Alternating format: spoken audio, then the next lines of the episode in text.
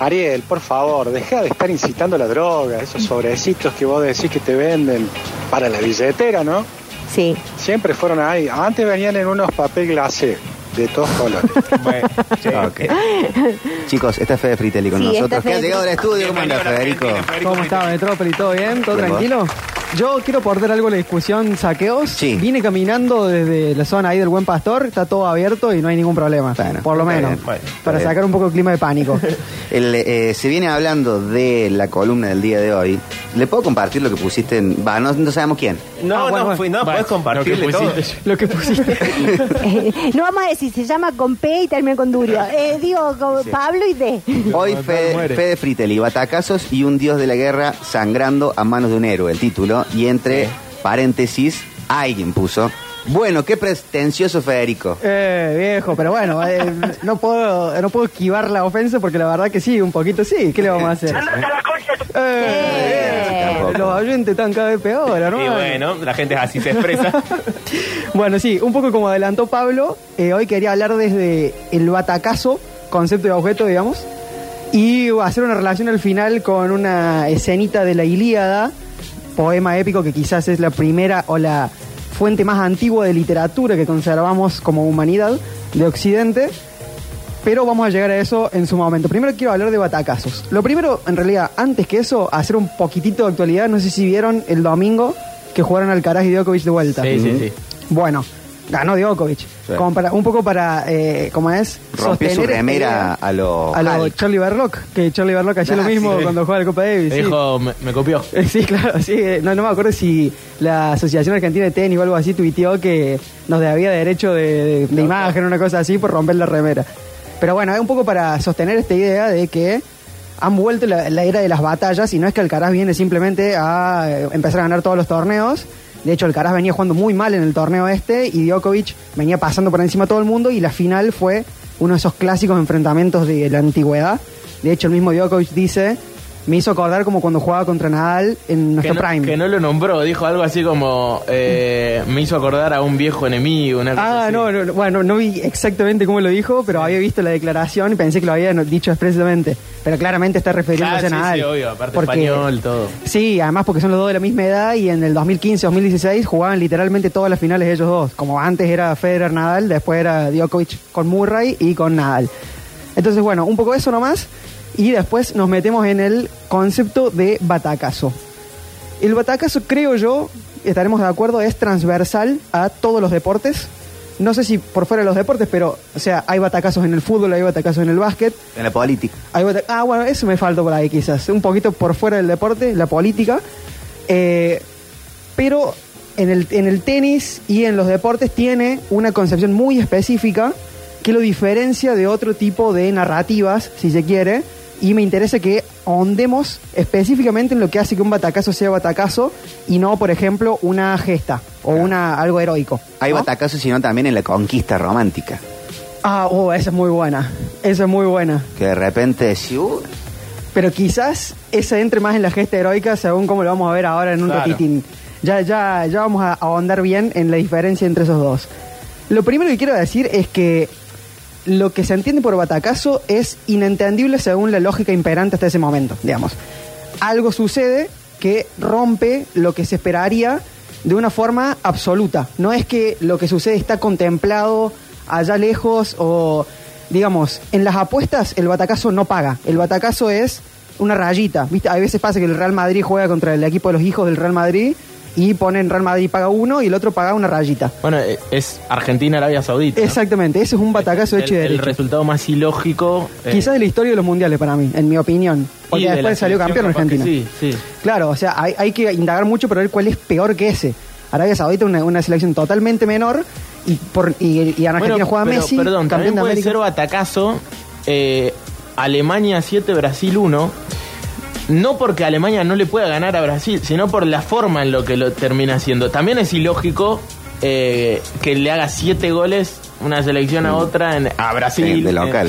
eh, De local. como, eh, no solamente por quién gana o quién no, sino de la forma en la que lo hace. pienso Camerún, Argentina 1-0 y Ese 90. también, ese también. Venir de campeón del mundo, Diego. Eh, ahí sí, o sea, yo veo más batacazo en eso cuando hay un muy underdog que hace una cosa eh, totalmente inesperada antes que resultados insólitos, pero que, bueno, uno dice, bueno, si Alemania se levanta bien, te hace siete.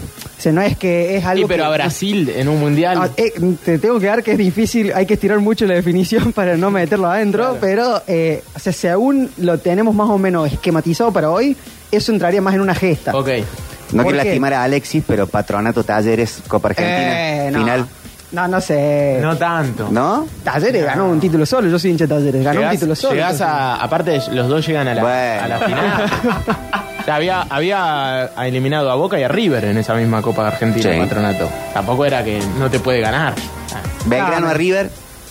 Batacazo, para Sí, mí la promoción. Sobre todo porque uno esperaba que River se chore la promoción, o sea, Sí. que es lo que quisieron hacer efectivamente y no Sí, sí, pudieron. sí, sí. Pero eso entraría más en batacazo para mi gusto.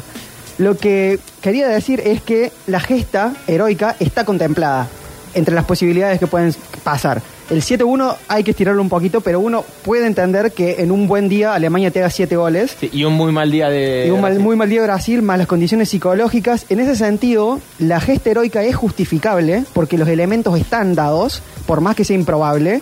Y, la, y el batacazo para mí tiene algo de imposible directamente. Es Ah. la eh, presentización de un imposible. Algo que no, se podía, que no podía suceder. Nadie hubiera imaginado en todo el mundo que Arabia Saudita le iba a ganar el primer partido a la Argentina de Messi, campeona de América. Y el máximo favorito a ganar el Mundial. Y, eh, y- es más, cuando termina el primer tiempo, nadie Iba lo, ganando Argentina. lo, lo- lo pensaba, ¿entendés? Sí. Ni siquiera durante el partido sucedió eso. Fue en cinco minutos donde pasa lo que pasa y. Tanto que los que estábamos en Argentina no despertamos ahí nomás del partido. Comimos- bueno, mate. Matecito, criollito. Claro, en el segundo partido estábamos emborrachando, ¿no? Desde el día anterior. Eh, yo estaba en la cancha con Arabia. Uy, cierto que vos estuviste allá. Y es eh, de los momentos más inesperados porque me- estuve, por ejemplo, en el Francia-Argentina de, de Kazán, en Rusia. Y Argentina en un momento le va ganando a Francia cuando hace el gol Mercado. Mm.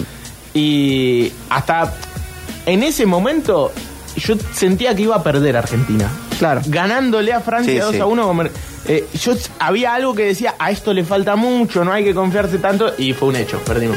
Ahora, estando en cancha, ganando 1 a 0, como nos fuimos al, al- al entretiempo, para mí realmente era imposible que se escape el partido. Realmente era imposible eh, por cómo se dan las condiciones. Y fue a- tan abrumador que. Y encima fue como que. ebull- eh, ¿Cómo se dice?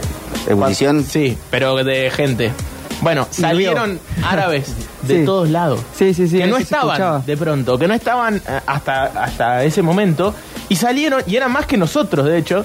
Y nos mirábamos los argentinos y, y que aparte no sabíamos si cantar, si putearnos entre nosotros, ¿viste? Puteabas al que puteaba porque decía, pará, chabón, todavía no.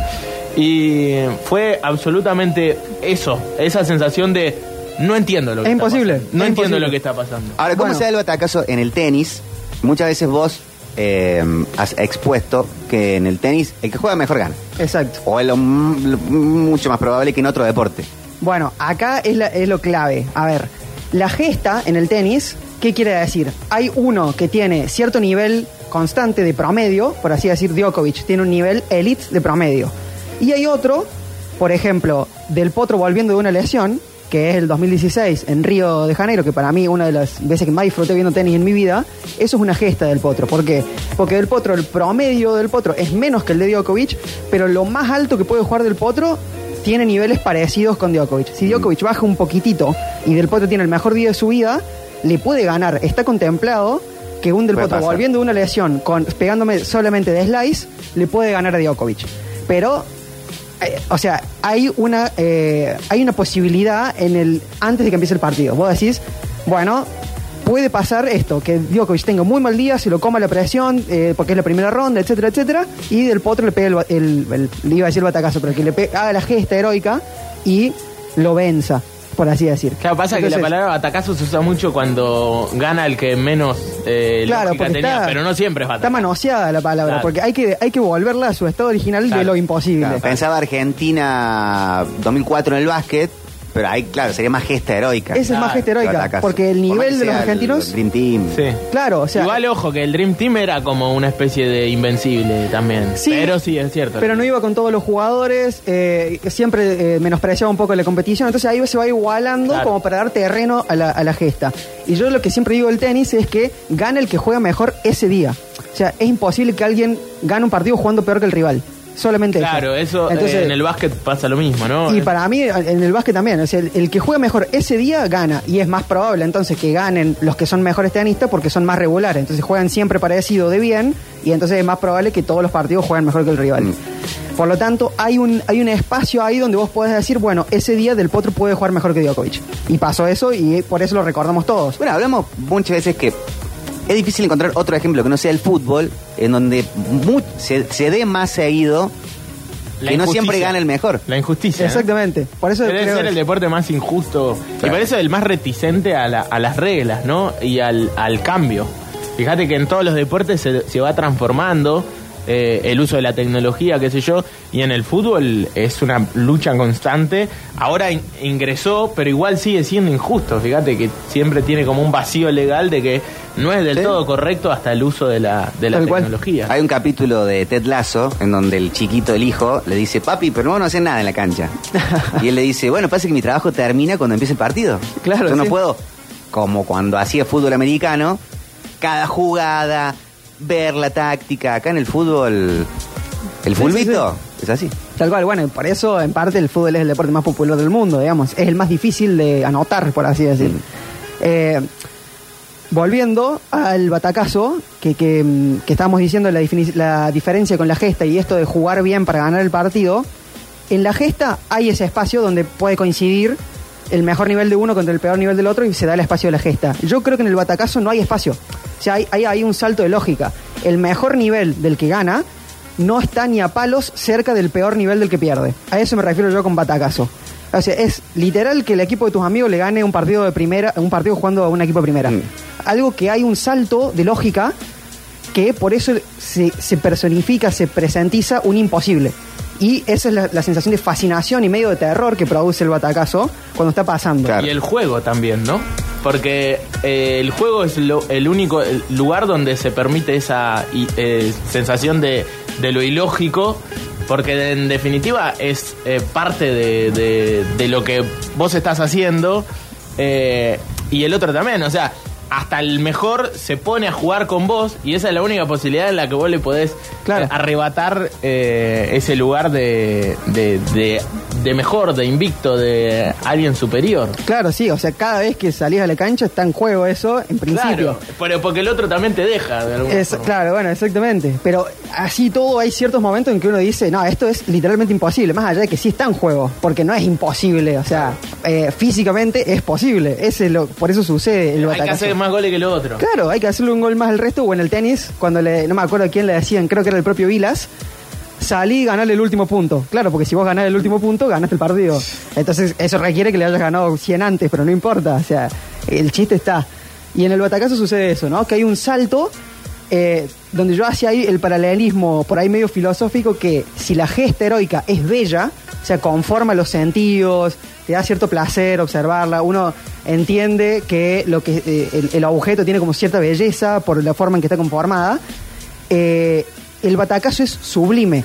O sea, hay algo ahí que no se entiende, pero uno entiende que es inentendible. Mm. Y esa sensación de fascinación se llama sublime, por ahí lo- los más kantianos tienen ahí una forma de, de explicitarlo un poquito mejor, pero esa diferencia, uno conforma un poco más lo bello y lo otro es una fascinación medio horrorizada, displacer mezclada con placer que produce el batacazo. Por eso se hacen películas de Karate Kid, Rocky, que funcionan de esa manera y no al revés. Claro, es que, eh, que siempre es mucho más interesante ver el- que, lo- cómo sucede lo imposible o, o- o estar ahí en el momento, hay como una especie de experiencia compartida de ver que está pasando algo que no puede pasar. Entonces, claro, o sea, Perdón, es mucho más interesante ¿no es verlo un poco el efecto Milei, Sí, la narrativa. eh, siento Sí. que sí. La verdad que siento que sí. De hecho, no están muy lejos conectados así con todo lo que venimos hablando de batalla y demás.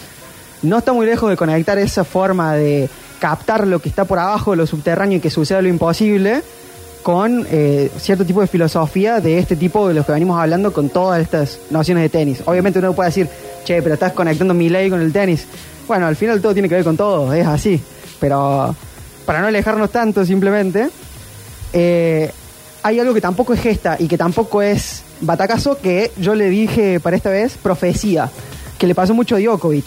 A- para, para resumir, a Federer le pasó mucho eh, el batacazo, a Nadal le pasó mucho el batacazo, ya lo vamos a hablar en un ¿Que lo dieron o que se lo Que se los dieron, que les pasó a ellos. A Djokovic no tanto, pero lo que le pasó mucho a Djokovic es la profecía, que es perder contra un pibito que después termina siendo muy bueno en el futuro. Mm. Eh, Djokovic ha perdido con Alcaraz, con Musetti, con Kirgios, con todos estos que hoy están dando vueltas, o con Kirgios que no tanto, pero en su momento cuando era muy chico, eh, que eran muy buenos y que después, en ese momento fue batacazo, pero el batacazo también es vulnerable a ser resignificado históricamente. Claro. Eso, por eso es tan importante Es como eh, Del Potro ganándole a Federer. en el 2009. Claro, pero. Y después ves el nivel del chabón y le daba. Le daba para ganarle, exactamente. Pero con Eh, el diario de lunes hace esa, haces Claro, esa eso. unión de puntos. Pero, eh, como siempre digo, la historia para mí no es una cosa lineal. O sea, uno puede revisitar la historia y redefinir cosas a partir de lo que pasó. Mm. Y el batacazo para mí tiene que quedar como algo puro y perfecto en, en el momento y que no significa absolutamente nada más que el batacazo en sí. No es ni la gesta ni la No. profecía. Claro, no tiene ninguna narrativa. Sucede y no significa nada. Como lo de Arabia. ¿Pero qué es? Sucedió y no pasó nada. Un accidente. No, no es un accidente. Justamente es como una conjunción de fuerzas que hace que se produzca ese salto que cubre el imposible de los dos niveles. De hecho, el que mejor en- interpretó eso fue el técnico de Arabia Saudita, que Claro. terminó el partido y dijo, Argentina va a ser campeón del mundo y sigue siendo candidato. Va a ganar los dos partidos y va a ser, eh, para mí ese candidato a salir campeón. Mm. Y era el tipo que se jactaba de eh, bataca. O sea, todo el- toda la prensa del mundo estaba poniendo los ojos delante del tipo que había hecho lo imposible. Pero con el diario del lunes, esa derrota en el Mundial fue parte clave de eh, el proceso de ser campeón del mundo. De, ese Argentina. equipo, de Argentina. Claro, pero el, el batacazo en sí, que es el que Arabia ganó en realidad, es inexplicable, o sea, sigue siendo inexplicable. Y Ah, Arabia claro. no, no, no eh, para Arabia, obviamente nosotros lo incorporamos a la narrativa nuestra, porque en parte el mundial se puede seguir jugando después de perder. Muchos, en el periodi- tenis no. claro, muchos, periodi- muchos periodistas de fútbol dicen, este partido lo jugás mil veces Claro. y sale el bueno, revés. eso es batacazo. Eso, eso es batacazo. O sea, realmente. Ese es el ejemplo del batacazo. El batacazo es es la rayita, vos vas a apostar y la rayita de que no te voy a pagar porque no, no apostes a esto, no hay forma de ponerle un precio a que gane Arabia el, el partido inaugural contra Argentina. Y gana Arabia. Claro. Y bueno, Justo hoy, perdón, se cumple aniversario de ese partido. No me digas. Ah, del de Arabia Argentina y es el cumpleaños de... Nueve meses. De, del delantero, del de Bahía Blanca. De Lautaro Martínez. Lautaro Martínez. Ah, De Lautaro. de Lautaro. Sí, se cumplen hoy nueve, nueve meses de ese partido. Eh, para resumir un poco la definición, entonces, el batacazo es puro, puro, o sea, no, no, no hay forma de justificarlo, es en sí puro, como está, es anecdótico, justamente por este carácter medio accidental, pero que no es accidental, es como anecdótico en el sentido de que pasa una vez y es inmanente, no significa nada, no trasciende en nada, no genera otra, ninguna narrativa por sí mismo, o sea, para Arabia, digamos, eh, en ese caso, eh, y no lleva ninguna otra cosa. Es la experiencia plena de un imposible. Y esa es la fascinación que da. Otra que se me ocurre del Mundial, ahora que lo están diciendo del fútbol, es la- los dos minutos hermosos esos en los que España y Alemania se estaban quedando afuera al mismo Ah, tiempo. sí. Que fue una, sensación colectiva así de, momento, por el amor de Dios se están quedando afuera por, por además por haber eh, transado y eh, Mm. a- se dejaron hacer un gol, no sé qué cosa, y como que estábamos todos a siete el gol de Alemania. Esos dos minutitos de batacazo, si se hubiera Costa Rica y Japón, ¿no? Costa Rica y Japón. Dejaban afuera Claro. a España y Alemania. Completamente sin bueno. historia. Es muy bueno. Entonces, bueno, eso es- a esa sensación pura que se le puede decir sublime, se le puede decir de mil formas, es a la que me estoy refiriendo, que es una experiencia en parte. Co- ejemplos concretos de esto que estoy diciendo en el tenis. Federer en 2013 venía de ganar en el 2012 Wimbledon, se tenía que defender su corona en el All England y pierde en segunda ronda contra un tenista ucraniano que si yo se los digo probablemente no sepan quién es, que se llama Stakovsky. Un tenista que fue hace poquito de vuelta noticia porque fue a pelear la guerra y lo, lo chicaneó Putin en un par de cosas, como que dijo que venga Putin, no sé qué cosas. Está- se, se bancaba con cualquier cosa, el tipo, que lleva otro batacazo. Y pierde en segunda ronda Federer contra Stakowski en el 2013. Eh, una, es una sensación de vuelta completamente inentendible que en el patio de su casa Federer pierda contra un tipo que no que estaba fuera del top 100 del mundo.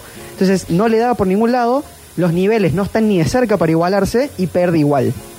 Y a Nadal le pasó mucho, sobre todo con una que le quiero recordar aquí, pero le pasó en el 2012, en el 2013 y en el 2015. Saco el 2014 que también le pasó, pero fue con Kirgio en el 2014, que además han jugado varias veces en Wimbledon y siempre hay un quilombo, entonces como que ya se genera una narrativa y se resignificó.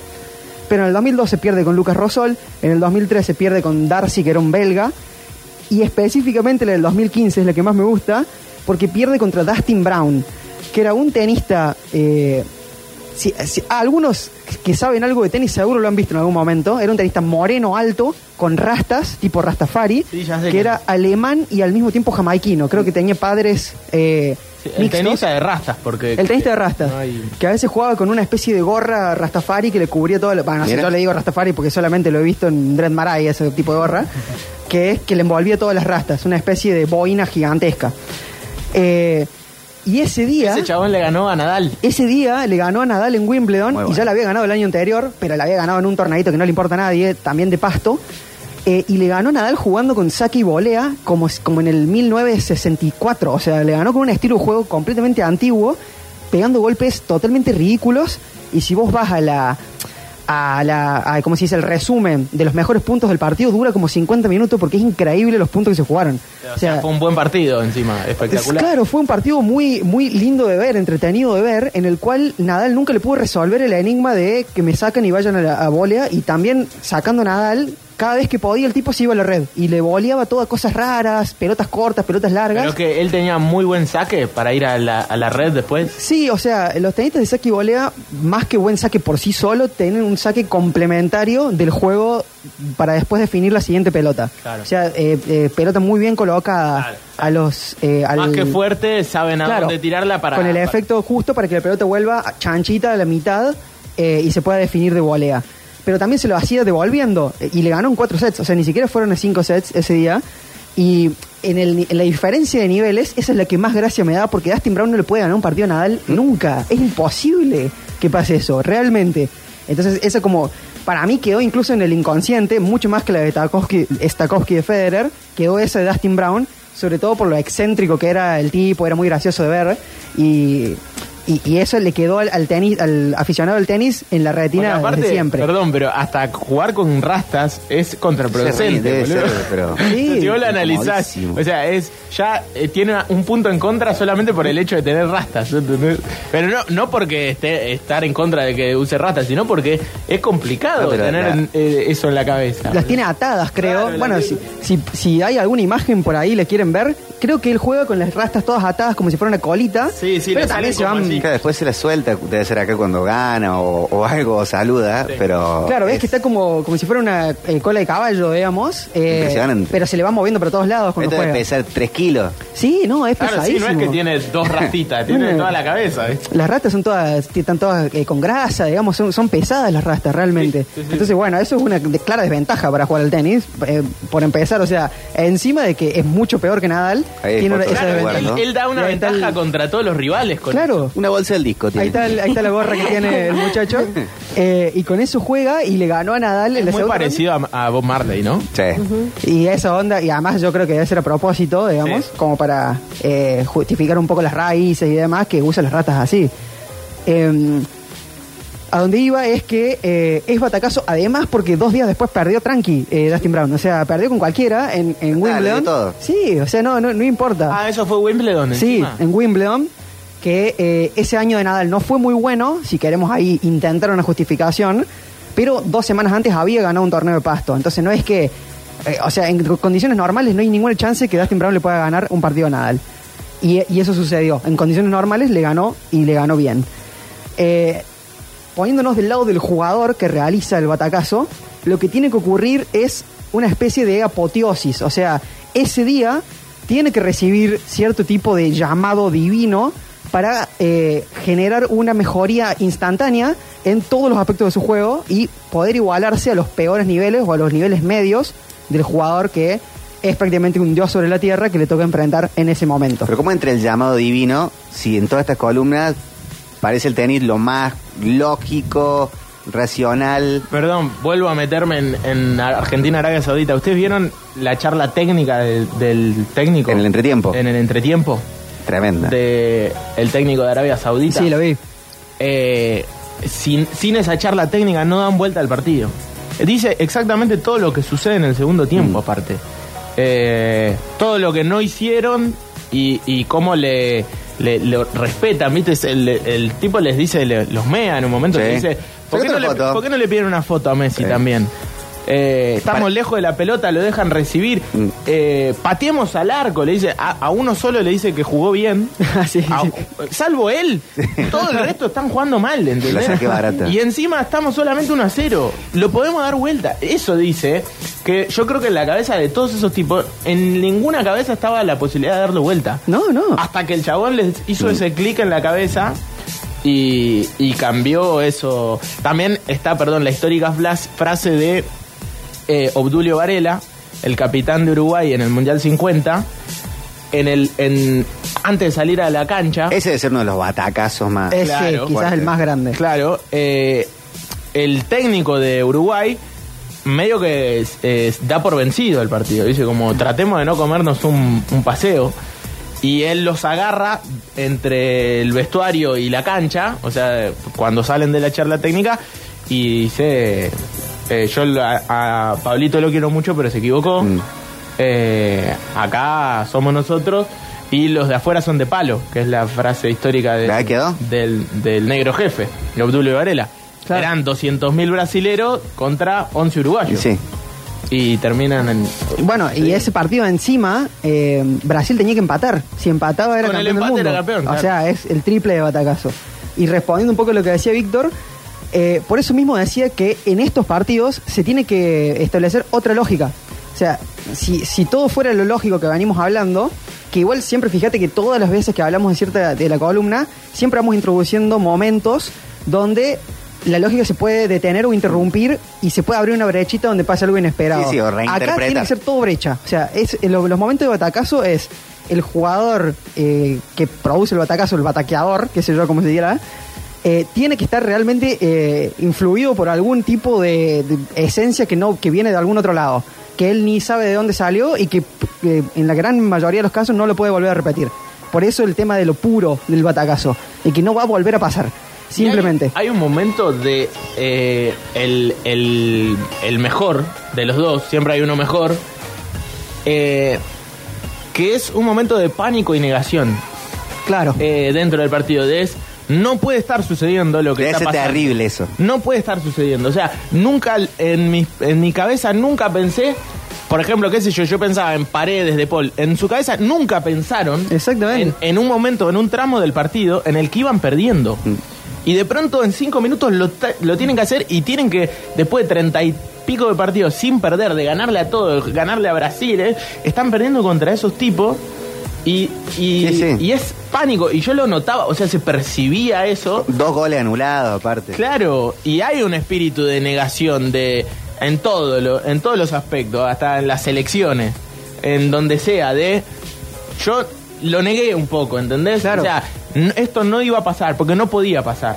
Y, está además, pasando. Yo no creo que sean inmunes los que van perdiendo en esos, en los batacazos o los que, los que no, lo que es ilógico que pierdan.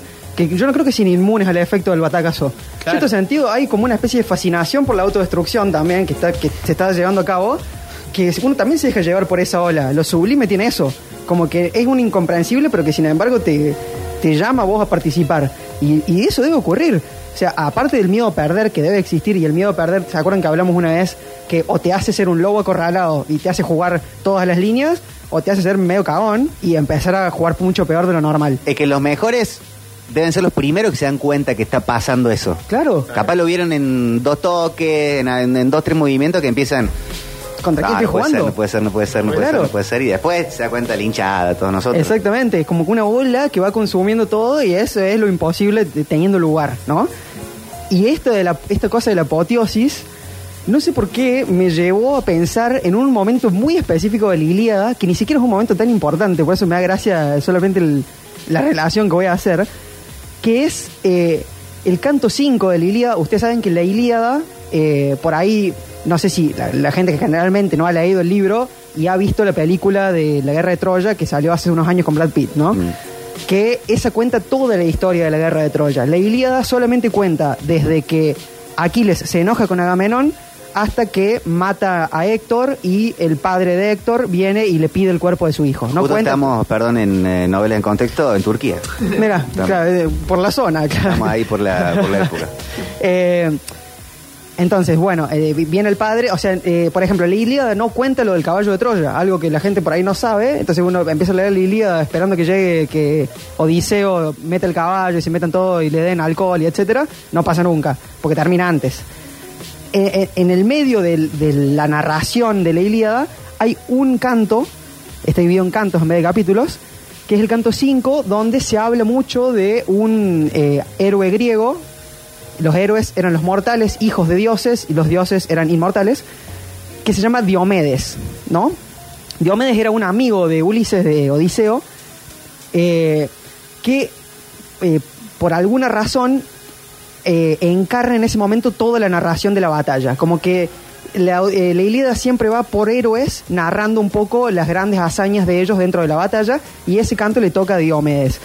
Y yo traía a Diomedes hoy porque eh, en ese canto Diomedes hiere a Eneas, que es después el que va a ser el protagonista de la Eneida y que va a ser quien lleve a los que se salvan de Troya hacia Roma y después engendran la ciudad de Roma muchos años después. Lo hiere a Eneas, que era hijo de Afrodita. Afrodita baja a defender a su hijo, o sea, la diosa Afrodita baja a defender a Eneas. Diomedes hiere también a Afrodita, todo bajo la protección de su eh, diosa protectora, que era Atenea, que le dice, vos andá y a lo que te toque enfrentar, enfrentalo, y a los dioses trata de evitarlos, pero si es Afrodita, enfrentalo igual. Perdón, Diomedes era eh, humano o era mitad. Era humano, era, era héroe, hijo de una diosa, que en este momento era, no, no me acuerdo bien si era la propia Atenea, que creo que no. Eh, pero era, los héroes son humanos, los héroes pueden morir. Y de hecho, de la guerra de Troya son todos héroes. Sí, eh, es toda la mítica, en la mitología griega está todo ahí. Eh, entonces hiere a Eneas, eh, viene Afrodita para salvar a su hijo. Afrodita era una diosa, la hiere a Afrodita. Apolo salva a Eneas y a Afrodita con una nube generando como para que eh, Diomedes no los pueda ver más. Y Afrodita va a quejarse con su hermano, que era Ares, y le dice, che, mira, hay un loco ahí que está, no le importa nada, o sea, que está matando tanto a los hombres como a los dioses. O sea, anda y llévalo y mándalo al, al reino de los muertos, digamos, como diciendo, anda y encárgate vos de Diomedes. Y en ese momento Atenea se queja con Zeus y le dice, che, eh, Afrodita está mandando un dios a matar a mi protegido. Y Zeus dice, la verdad, si quieren pelear dioses contra humanos, no me importa, peleen igual, yo no tengo ningún problema. Entonces Atenea se le acerca, si quieren se los leo, esa partecita, se le acerca a Diomedes y le dice lo siguiente. Es difícil de leer, así que pido paciencia. Tídida Diomedes, favorito de mi ánimo, no temas a Ares por eso ni a ningún otro de los inmortales. Tal patrona soy yo para ti. O sea, yo te voy a cuidar. Ea, Ea, guía primero contra Ares los solípedos caballos y aséstale un golpe de cerca. Y no respetes al impetuoso Ares. Es enloquecido, una calamidad encarnada y veleidosa, que no hace nada porfiaba ante Hera y ante mí y proclamaba que lucharía contra los troyanos y defendería a los argivos.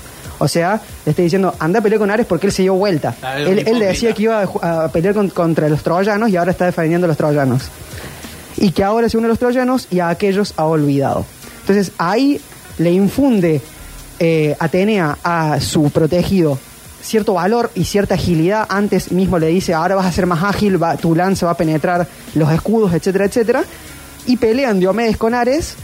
eh, Atenea protege a Diomedes cuando la lanza de Ares lo iba a atravesar, rebota la lanza y Diomedes hiere a Ares, al dios de la guerra. O sea, Diomedes en una batalla normal hiere al dios de la guerra, inmortal. Lo hace sangrar y Ares se va de la batalla, huye, digamos, de la batalla y en ese momento Zeus decreta que ya los hombres no pueden pelear contra los dioses, pero solo después de que Diomedes hiere a Ares. También un poco para poner un freno ahí y que los héroes no se piensen que pueden pelear contra los dioses normalmente. Y un poco me pasa eso con los batacazos, en el sentido de, bueno, hay cierto momento en que se ve que los dioses sangran. Y cuando los dioses sangran, es el imposible, toma el tono de la escena y todos lo entienden al mismo tiempo. O sea, hay, hay una cuestión colectiva ya de, experi- de experimentación que se siente en el aire que puede llegar a ocurrir un batacazo. ¿Por qué? Porque se ha visto la sangre de los dioses. Está muy bien. Eso es todo. Oh, espectacular. Está muy bien. Fue pretencioso, pero estuvo a la altura. Pueden encontrar toda la columna de Fede Fritelli en nuestro Spotify Radio Sucesos Podcast. Por supuesto que sí. ¿No vamos a la música? Nos vamos a la música, sí, señor. Eh, gracias, Fede. ¿eh? Hasta la próxima. Green Day, entonces, Warning. Y en el próximo bloque, historia sexual de la farándula argentina. Los políticos, sus parejas, Sí. la farándula. Todo los está revuelto. Uh, todo mezclado. ¿eh? Ya volvemos.